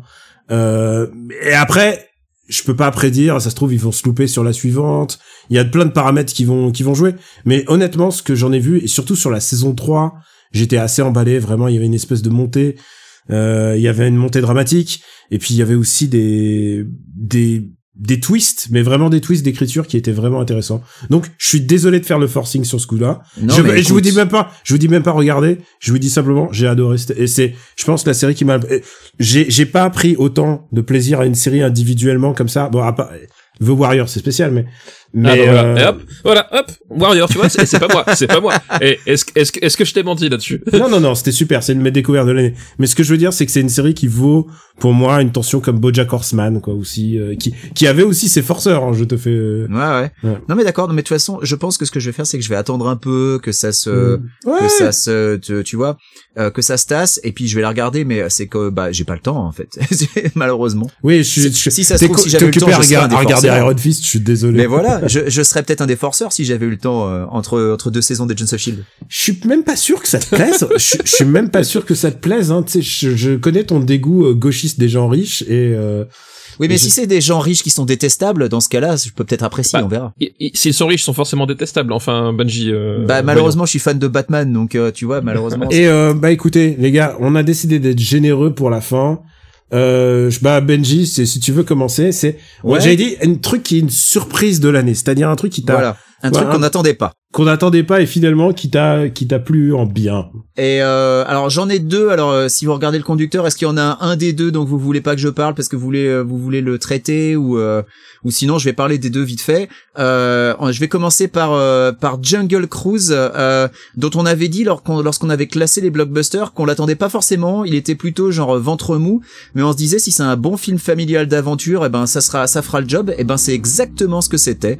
Donc c'est pas c'est pas un chef-d'œuvre, mais euh, c'est un bon film d'aventure sympathique, tout à fait honnête, euh, avec euh, Dwayne Johnson qui fait des qui fait ce qu'on appelle des dad jokes, qui sont à qui sont bah, moi qui m'ont fait pleurer de rire parce que je suis très client des dad jokes malheureusement. Euh, mais en vraie surprise, vraie surprise, vraiment le truc qu'on n'attendait pas à tel point qu'on avait oublié de le classer dans les blockbusters et ça a été la bonne surprise dont on a déjà parlé dans After Eight, bah c'est Ghostbusters Afterlife. Euh, comme je l'ai dit, hein, on l'attendait tellement pas qu'on a oublié de le classer. Les trailers euh, laissaient entendre un truc euh, où il y avait pas d'humour euh, et au final, ben Ghostbusters Afterlife c'était vraiment une super surprise malgré une réception critique, notamment aux USA plutôt négative. Moi j'étais vraiment content en fait, j'ai passé un bon moment.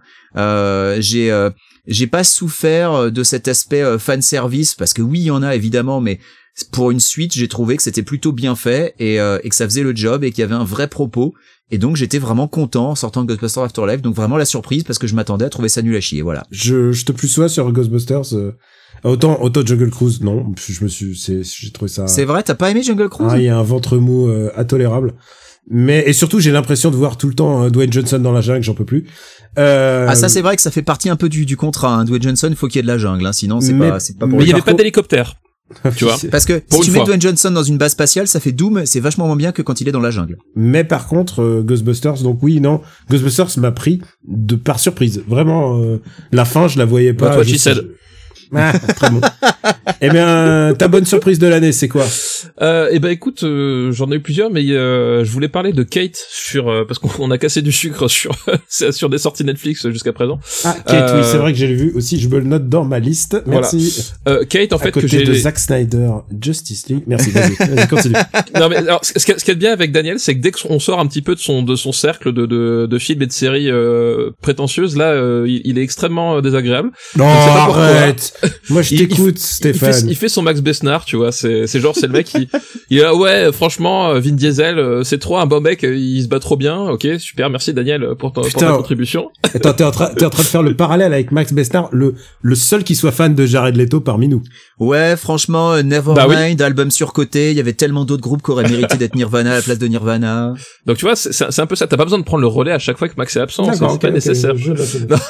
Mais bref, ouais, Kate euh, que que j'ai lancé un, un samedi soir à, à moitié endormi, euh, sans trop euh, sans trop de conviction. Je ne sais même pas pourquoi. Je, je pense que j'ai dû appuyer sur play de façon complètement automatique. Est-ce que c'est les meilleures conditions pour regarder le film? Euh, non, non, parce qu'en fait, enfin, voilà, globalement, si tu veux, le, le, le principe, c'est John Wick avec euh, Mary-Elizabeth Winstead, Sur le Euh, papier, euh, sur le papier, c'est vachement Voilà. enthousiasmant. Et c'est euh, c'est euh, c'est John Wick avec Mary-Elizabeth Winstead au Japon. Voilà, euh, globalement, c'est c'est c'est ça le pitch. Et euh, et en fait, j'ai trouvé la la proposition vachement plus euh, intéressante, séduisante, euh, réussie que tout ce qu'on a pu en dire, dans le sens où déjà Mary-Elizabeth Winstead, elle est parfaite dans le rôle. Je trouve qu'elle elle dégage vraiment un truc euh, de, de super à la fois dans, dans son côté euh, prédateur à la John Wick, mais à la fois dans son dans son côté John McClane en fait. C'est-à-dire que c'est un film où euh, elle s'en prend plein la gueule tout le long. C'est-à-dire que vraiment, il y a, il y a, y a c'est- presque du Mel Gibson à ce, ce niveau-là. Tu sais, Mel Gibson qui finit tous ses films soit écartelés, soit euh, il y a un, très très fort côté derrière, mais en, plus plus, c'est-à-dire que vraiment, elle se prend des coups, elle se fait maltraiter dans dans tous les sens, et, euh, et elle le joue super bien. Et moi, j'aime bien les personnages principaux qui se font vraiment maltraiter au cinéma. C'est un truc que, je kiffe assez. Et là, ça fonctionne très très bien. Et euh, et le le le, le, réalisateur dont c'est sa première euh, c'est son premier film je me rappelle même plus son nom c'est un euh, non c'est pas son premier film c'est son deuxième film. Euh, ah oui il avait fait un, un truc avec euh, Chris Hemsworth avant enfin bref du coup.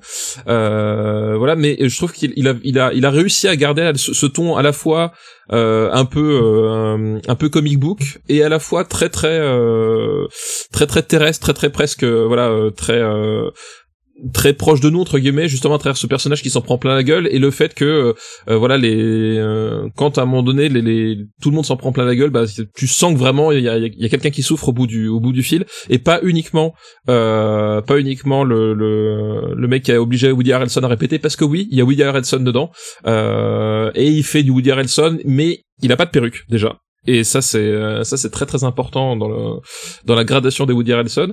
Et il est pas si important que ça dans le récit. Donc finalement ça gêne pas trop trop. Et, et il est plutôt bien à sa place quoi. C'est pas Venom en gros quoi. C'est pas Venom. Mais voilà donc du coup un, je trouve un film qui avait des, des idées visuelles et dans, dans le scénario et dans le traitement de ses personnages qui fait que euh, c'est pareil ça réinvente pas la roue euh, et même dans le genre je pense que j'ai préféré euh, comment il s'appelle Nobody du coup parce que voilà c'est c'est c'est presque un genre un sous-genre à part entière. C'est vrai Euh, qu'on mais- avait oublié que Nobody est sorti cette année. Ouais, Ouais, No- j'ai pas oublié. euh, je sais- Nobody, je, je, quand même Nobody, euh, mais je m'attendais pas à ce que ce soit réussi en fait. Tu vois, je, m'attendais vraiment que ce soit un, un énième clone à la con machin. Et en fait, il y a, vraiment du cœur euh, dans ce dans ce film-là et euh, vraiment du cœur et, de- et des idées. Donc euh, voilà, la, surprise que j'avais pas vu venir quoi. Eh ben, ouais, je suis, je suis d'accord avec toi. J'ai bien mes quêtes et moi, en fait, j'ai confondu de film. Je pensais mettre un autre film et je suis tombé sur Kate. Tu vois, c'est à ce niveau. oui bah voilà, on est parti Est-ce sur, que, est-ce sur que le tu pensais mettre Gunpowder Milkshake qui est sorti à peu près à la même époque euh, et euh, que dont j'ai un peu entendu parler c'est celui avec, Kar- avec Karen Gillen. euh, ouais je crois avec Lena Headey euh, Ouais. Euh, qui est beaucoup moins bien par contre. D'accord, bah, ok. Est Assoupissant même. Euh, pour la ma part, mes deux surprises de l'année euh, des films, c'est euh, bah, j'en ai deux comme ça qui me viennent. Il y a Pig, qui est un film euh, avec Nicolas Cage.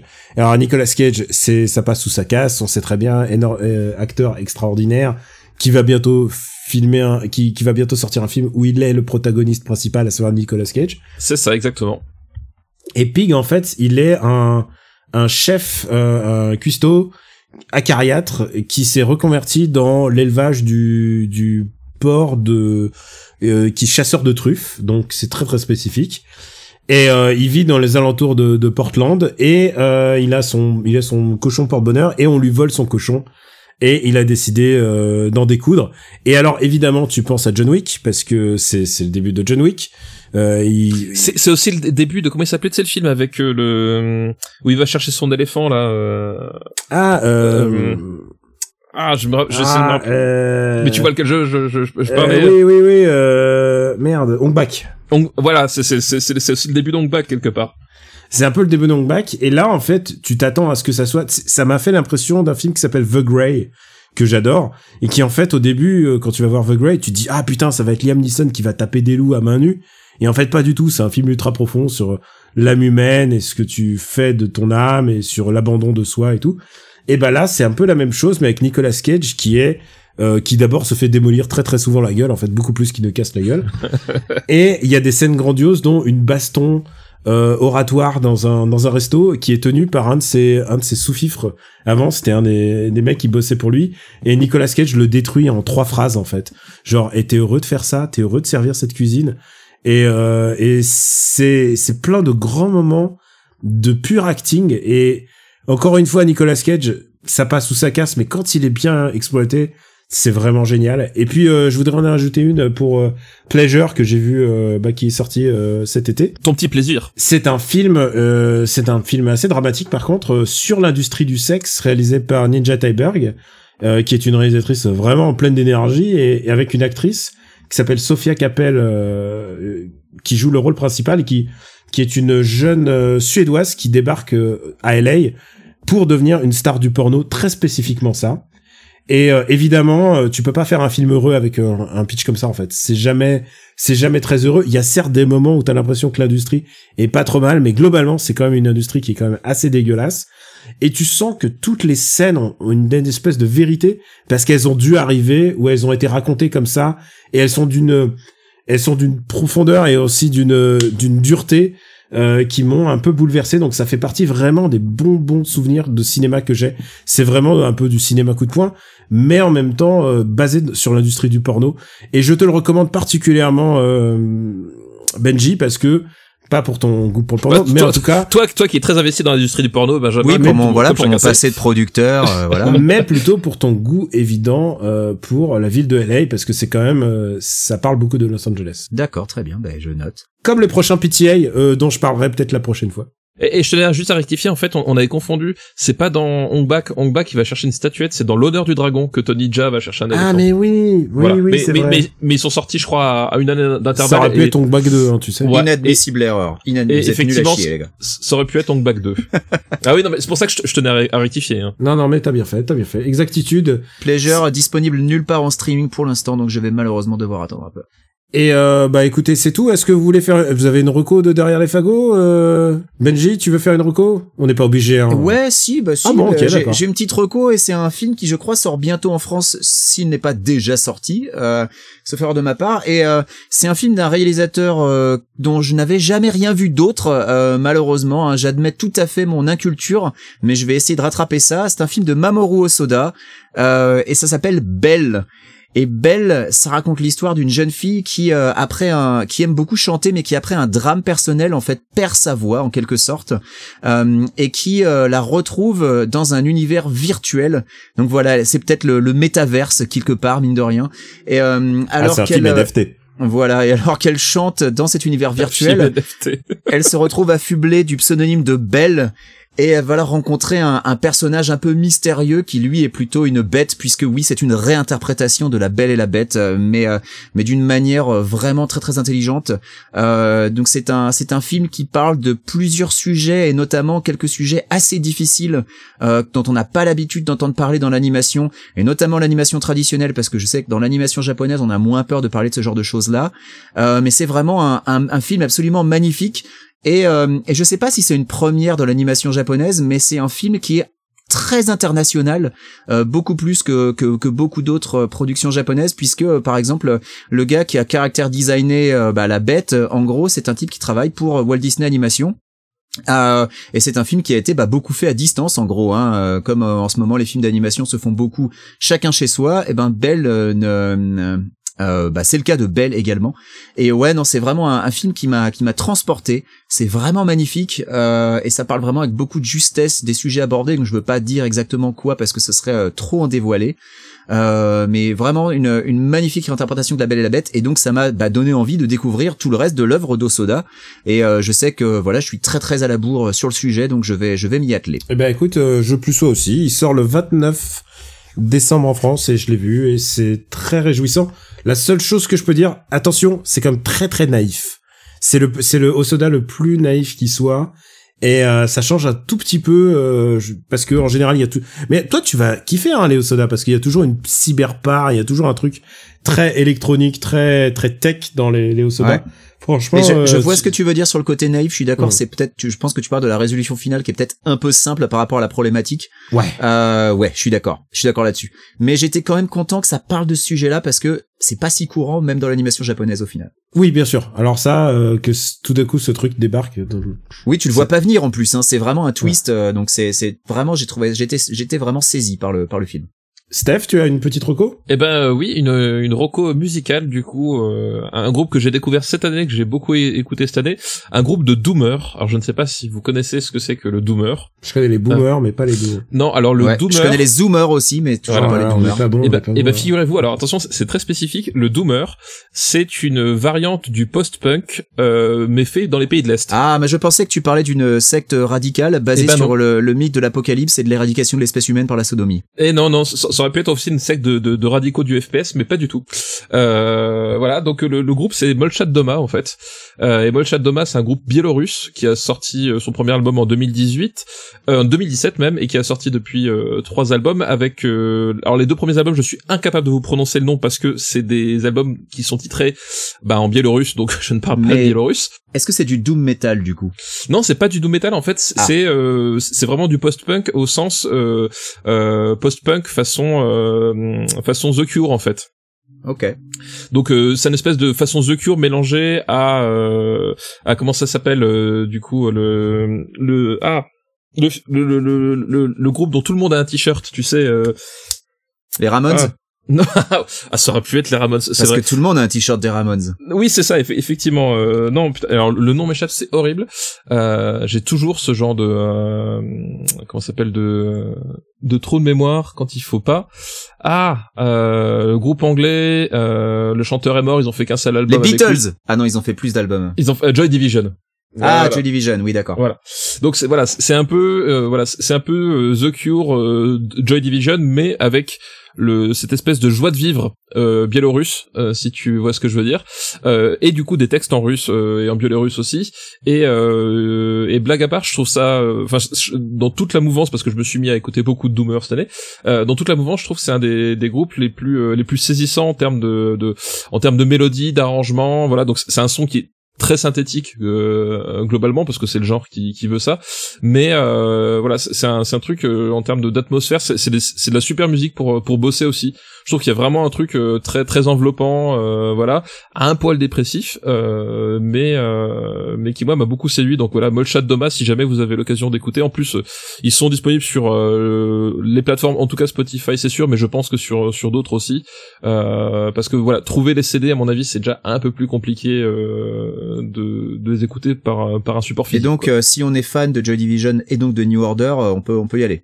oui complètement effectivement je recommande du coup Eh bien, je vais m'y pencher. Alors, euh, je me souviens que l'année dernière, j'avais recommandé The Barclay Marathon et qui était vraiment euh, Ah, c'était génial. la sensation. Et au moins, on en reparle encore euh, du Barclay Marathon et je pense que c'est. J'ai envie de me le remater rien que. rien Alors, il n'est plus sur Amazon Prime, sache-le. ah ouais? Euh, ah c'est dommage Même plus en France? Euh, ah, en France, je sais pas, mais aux US, il a disparu des plateformes de streaming, malheureusement. Euh, le, le DVD est disponible. Alors, je vais vous proposer un autre documentaire. Alors, c'est pas le même niveau, mais par contre, c'est assez bien réalisé. C'est un documentaire qui est réalisé par Elisabeth Shai euh, Vassarelli et Jimmy Chin, que vous connaissez, puisque c'est les réalisateurs de Free Solo, euh, qui est disponible sur Disney+. Euh, donc, c'est quand même un documentaire qui a déjà eu un Oscar, donc c'est pas, c'est pas des débutants. Et c'est un documentaire qui est sorti en décembre sur Disney+, qui s'appelle The Rescue. Il est sorti sur Disney+, aux États-Unis, et je viens d'avoir la confirmation qu'il sort le 31 décembre en France euh, sur euh, sur Disney+. Donc voilà, il y aura la version euh, sous-titrée. Et The Rescue, ça parle de complètement autre chose. C'est pas de la montagne. C'est euh, une la catastrophe de, de la caverne de Tamluang, vous vous en souvenez peut-être, en Ah, 2018. oui, oui. Ah, celle où Elon Musk il voulait envoyer un sous-marin. C'est les enfants qui... Euh, c'est l'équipe de foot qui de- était des coincé, enfants. voilà. Ouais. Et c'est un documentaire qui est consacré à ça, Alors, il y a des scènes qui sont un peu reconstituées, il y a un peu de drama et tout ça. Si vous connaissez pas l'histoire, évidemment, ça va vous embarquer. Et je trouve ça assez bien fou, je trouve ça assez bien fait en fait. Malgré les scènes euh, réénactées parce qu'évidemment, tu peux pas demander aux gens qui avaient pas de qui avait pas de caméra sur eux, il y a forcément une, une part qui a été refait par certains par les les, les protagonistes du film.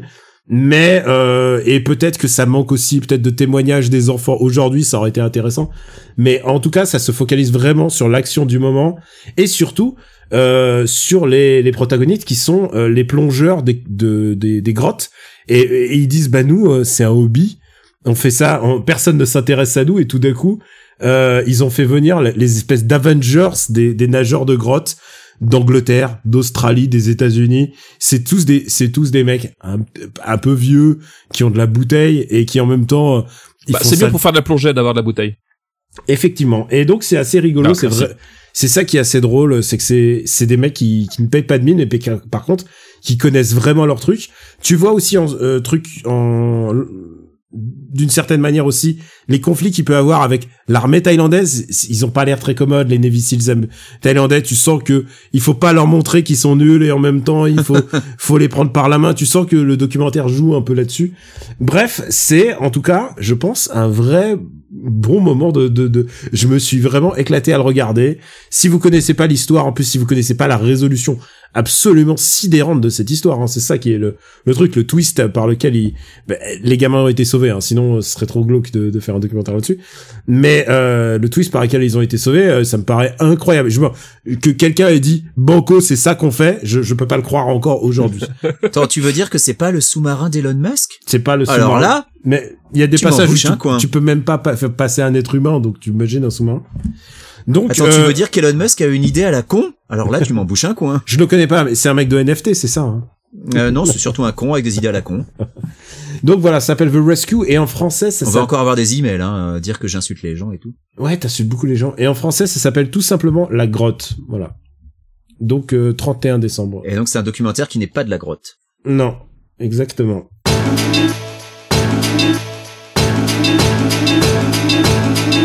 Euh, ben voilà, c'est tout pour aujourd'hui. C'est, je crois, le dernier After Eight euh, avant la fin de l'année.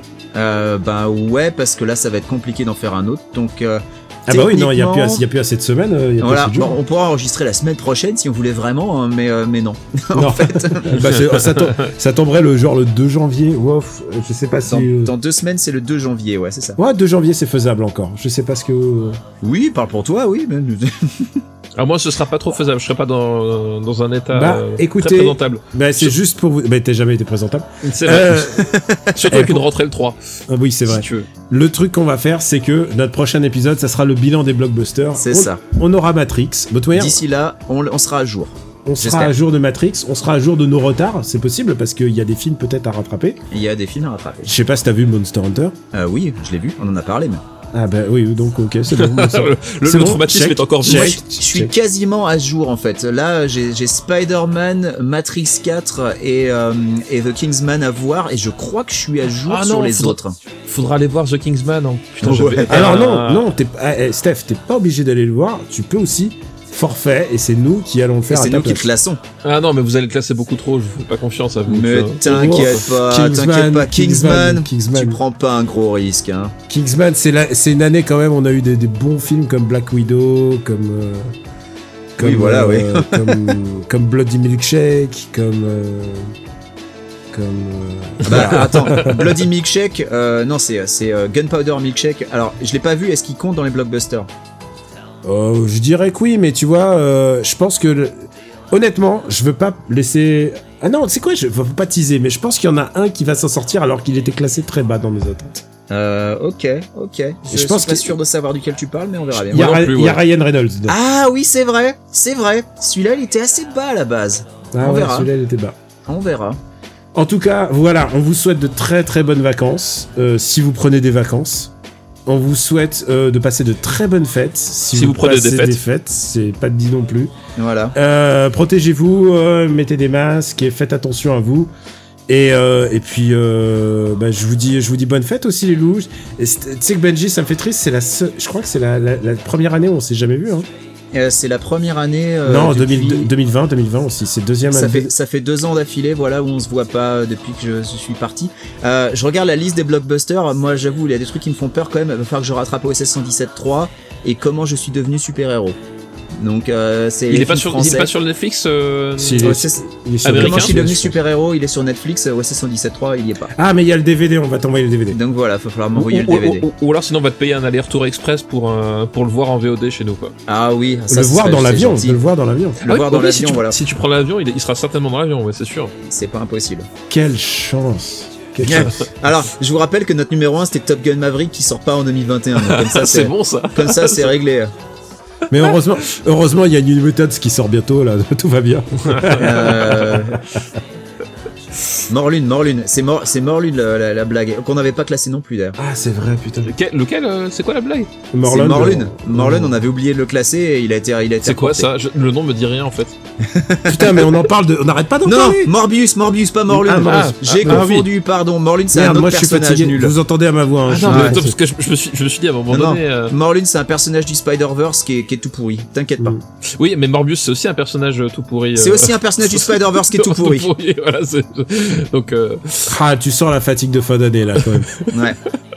on vous embrasse très fort et on vous dit à très bientôt et bonne fête les gars. ciao à tous. Ciao, ciao. Salut.